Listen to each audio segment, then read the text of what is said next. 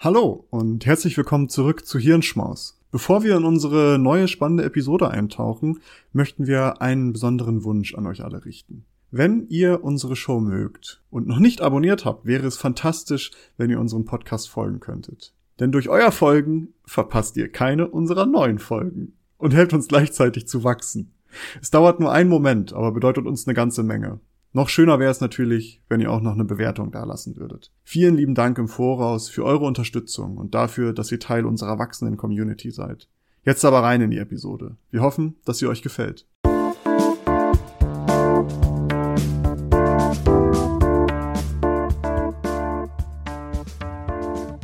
Herzlich willkommen zu einem neuen Lunch Break. In der letzten Woche haben wir uns mit einem sehr spannenden Thema beschäftigt, und zwar die Wahrnehmung von Attraktivität. Und in dieser Woche bauen wir darauf auf, habe ich gehört. Kann das sein, Maurice? Das, das stimmt, aber wir, wir gehen von einer ganz anderen Seite ran.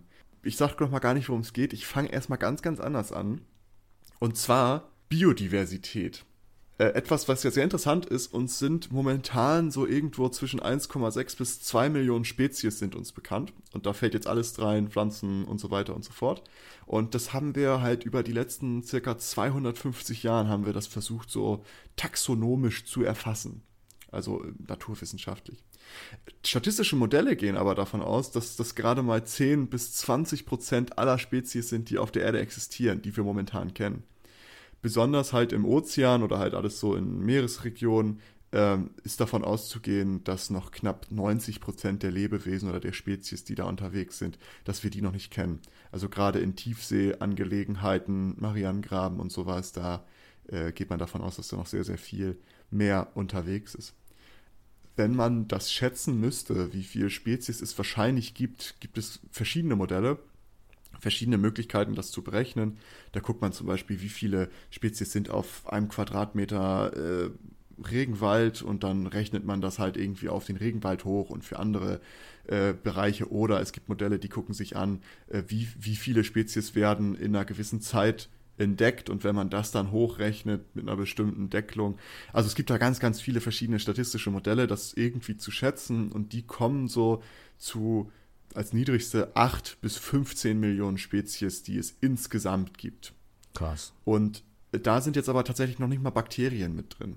Wenn wir Bakterien noch mit zunehmen würden, würden wahrscheinlich noch eine weit, also noch weitere eine Billionen unbekannte Spezien dazukommen. Alleine in unseren Bärten. genau, auf, auf unseren, in unseren Haaren, in unseren Gesichtern. Ähm, also das ist tatsächlich, wir kennen noch sehr, sehr wenig. Das mal so als ja, der Klimawandel arbeitet da für uns. Also je länger wir warten, desto weniger müssen wir da entdecken. Ich meine, die Tiefseetiere kommen ja auch nach und nach hoch. Der Riesenkalmar, der hat man auch nicht gewusst, dass es den gibt vor 20 Jahren und plötzlich war er dann am Strand. ähm, hat mal kurz am Fuß gekitzelt, während man dann. Äh knusper, knusper. Alle, die jetzt schon Schiss haben, ins Meer zu gehen, haben jetzt nochmal so einen Riesenkalmar im Hinterkopf, der. Äh, so du, ich gehöre dazu. Also ich, äh, ich habe auch so, habe Angst vor Tiefen im Wasser. Keine Ahnung warum. Aber. Wahrscheinlich ein Kindheitstrauma.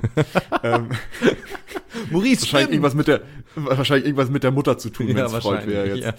Ja. Äh, ähm, aber was interessant ist, was ich euch gerne mal empfehle, äh, es gibt so eine was Seite. Was kommt jetzt? Okay. Also es, ich komme jetzt wieder zurück zum Thema. Arbeitet eure ähm, Traumata mit eurer Mutter auf. das auch.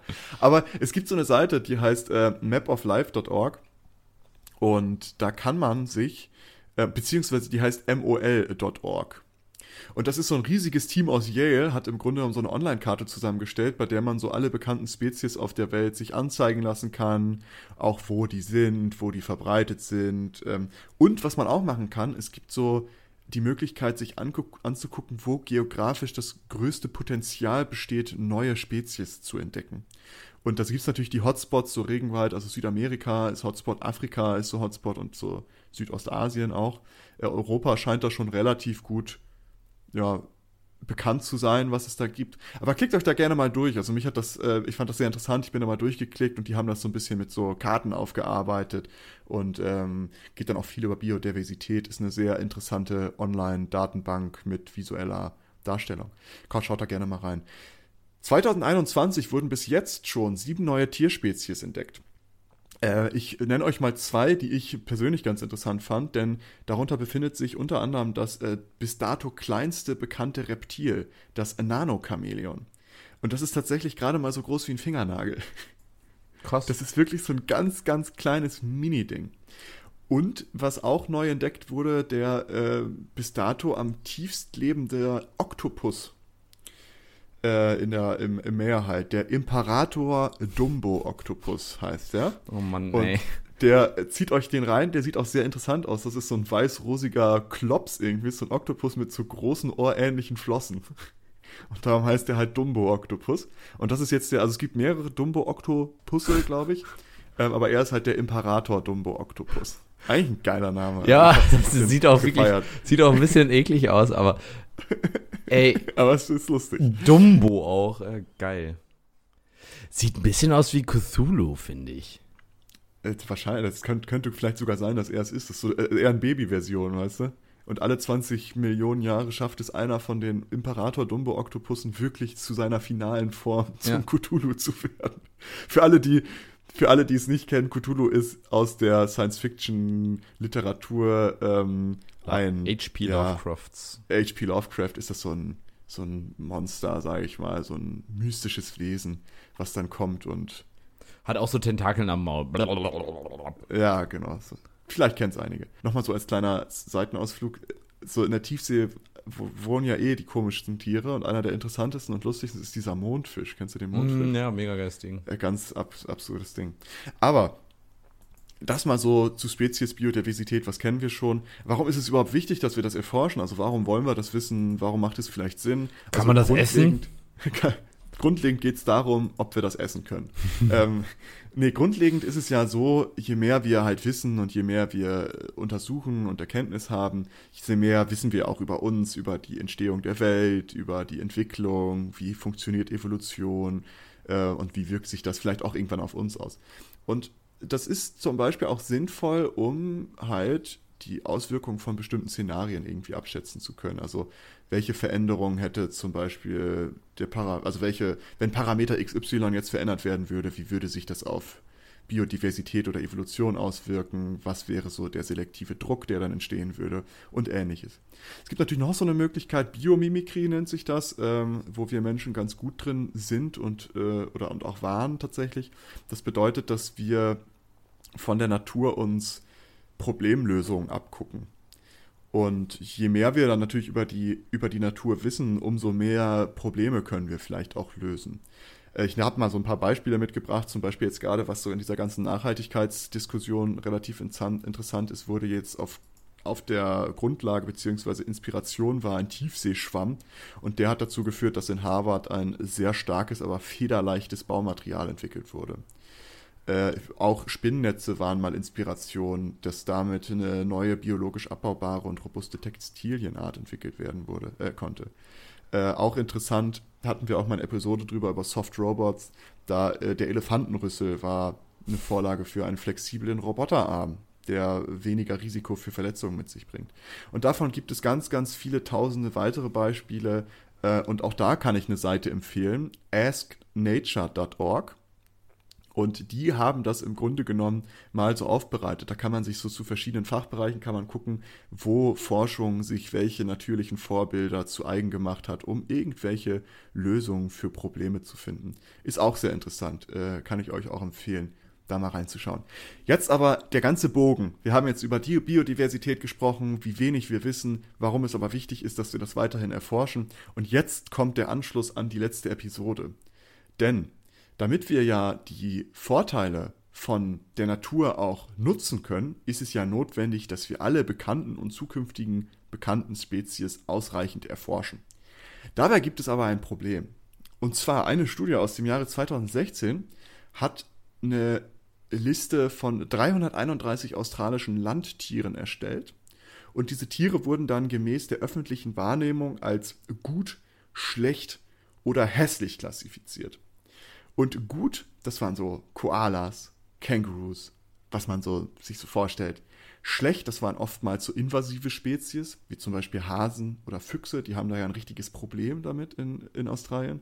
Man kennt sie, die, die bösen Hasen, so. Ja, ja, aber die knabbern da ja die ganzen Ernten weg und so. Ah, Also, okay. das habe ich mal irgendwie, die sind da, äh, hat, gibt es eine Überpopulation, das haben sie damals, glaube ich, die Briten mal mitgenommen. Also da gibt es halt so ein, so ein Hasenproblem. Und ähm, Darum wurden die als schlecht eingestuft. Als hässlich wiederum wurden so Nagetiere, also Ratten, aber auch Fledermäuse zum Beispiel.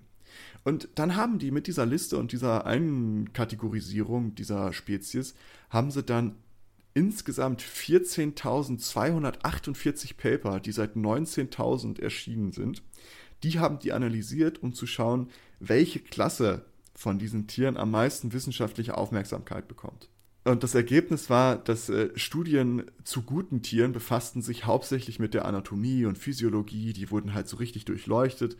Studien zu schlechten Tieren beschäftigten sich eigentlich häufig oder sehr häufig mit der Beseitigung dieser invasiven Spezies und der Populationskontrolle. Also war ja gerade da ein Beispiel Hasen, dass zu viele da sind, wie man die Population kontrollieren kann. Und die hässlichen Tiere wurden kaum untersucht. Ja. Obwohl tatsächlich diese hässlichen Tiere insgesamt 45 Prozent der, äh, der betrachteten äh, 331 Spezies ausmachte, beschäftigten sich nur rund 1587 Paper von diesen knapp 14.000 Papern. Ähm, mit hässlichen Tieren. Mit den hässlichen, mit den hässlichen Tieren in Anführungsstrichen. Fazit ist also, wozu die, ähm, die Studienleiterin da gekommen ist, die sagt, ja, im Vergleich wissen wir eigentlich sehr, sehr wenig über die Biologie und das Verhalten von diesen hässlichen Tieren in Anführungsstrichen. Ratten und, oder so waren das, ne? Ratten war. Ja, Kategorie. Fledermäuse, Nagetiere, also Nagetiere sind das so Ratten, äh, Bisamratten, ähm, halt so dieses Ganze, was auch generell so eher als, glaube ich, eher als, als hässlich empfunden wird. Jetzt, äh, warum ich da übrigens drauf gekommen bin, es gibt jetzt in diesem Jahr gab es noch eine Neuauflage von dieser Studie in einem kleineren Sample, aber auch nicht zu Tieren, sondern zu Pflanzen. Ja. Und zwar haben die sich 280 Studien nur angeschaut, die zwischen 1975 bis 2020 veröffentlicht wurden, äh, zu 113 Pflanzenarten insgesamt und das aber geografisch begrenzt über Pflanzenarten aus der südwestlichen Alpenregion. Das heißt, wir haben ein bisschen beschränktere Sample, ein bisschen beschränkteren Fokus als die Studie davor, aber die sind dazu gekommen, dass Pflanzen, die zum Beispiel blaue Blüten haben, überproportional untersucht wurden. Gleiches gilt für Pflanzen mit langem Stiel, hm. weil ähm, die Diskussion dahinter oder die Argumentation ist dahinter, dass die halt Aufmerksamkeit erregen, weil die halt schneller zu sehen sind und äh, die können halt auch schneller lokalisiert werden. Mhm. Wenn du die halt erforscht, kannst du schneller sehen, hm, blau. Und das, obwohl blau halt eigentlich einer der seltensten Farben so in der Pflanzenwelt ist. Es ist jetzt nichts, wo man sagt, das ist jetzt gängig. Also es ist eher was, was recht seltenes. Trotzdem wird sich darauf konzentriert. Und generell ist es so, dass halt Pflanzen wurden jetzt untersucht wurden häufiger untersucht, je glamouröser, sagen mhm. die. die. die. sagen nicht unbedingt, dass sie schöner sind, aber die sagen ja, more glamorous, also dass die halt irgendwie aus der Masse herausstehen und die irgendwas Orchideen. Besonderes an sich haben. Orchideen ist jetzt zum Beispiel, äh, da gibt es ja etliche, ich glaube, dazu haben die ja auch schon, ich weiß nicht, wie viele Orchideen an. Es gibt einen interessanten Hoffmanns Frauenschuh, heißt der, glaube ich. Hoffmanns Frauenschuh. Ja, und die blüht tatsächlich, glaube ich, nur alle 20 Jahre. Oh ja, da gibt es mehrere Pflanzen, die so, also jetzt vielleicht ja. nicht 20 Jahre, ja, aber die so ähm, ganz selten nur blühen. Ich weiß auch nicht, ob ich jetzt gerade Trash talke, ob das wirklich 20 Jahre sind, aber ähm, da äh, die selten auf jeden sehr, Fall. Sehr, sehr selten. Ja, genau. Also man kann feststellen, dass ähm, auch bei Pflanzen das im Grunde genommen das, das zutreffen kann was wir ja noch gemacht hatten, wir haben eine äh, Instagram-Umfrage auch dazu gemacht, wie vielleicht die einen oder anderen von euch wissen. Und da haben wir nämlich genau diese Frage gestellt. Wir haben bei, bei die Frage gestellt, naja, was würdet ihr erforschen? Ihr habt jetzt die Möglichkeit, ihr dürft das entscheiden. Ihr seid äh, Institutsleiter oder Leiterin und ihr müsst jetzt entscheiden, welches Tier oder welche Pflanze. Und da gibt es interessante Ergebnisse. Also wir hatten bei Tier einmal Koala versus Fledermaus, also mhm. das klassische äh, Australien-Beispiel zu der Studie aus 2016. Und da haben sich tatsächlich äh, die Vermutungen bestätigt und 67 Prozent würden lieber den Koala erforschen und somit nur 33 Prozent die Fledermaus. Ich glaube, das liegt aber auch vor allen Dingen daran, die, also dass die Fledermaus so viele hat, weil man ja sagt, so die Fledermaus hat eventuell irgendwas mit äh, Coroni zu tun. Ähm, vielleicht liegt daran. Aber vielleicht ist das auch die Auswirkung, warum so wenige das erforschen wollen. Also man weiß es ja, man weiß ja nicht, wie, weißt du, dass man so sagt, eine Fledermaus hat uns ganz vielleicht, wer weiß, man weiß es Nein, ja dann will ich ja. das nicht wissen. dann will ich, ich will dazu nichts mehr wissen. Diese Scheißassis.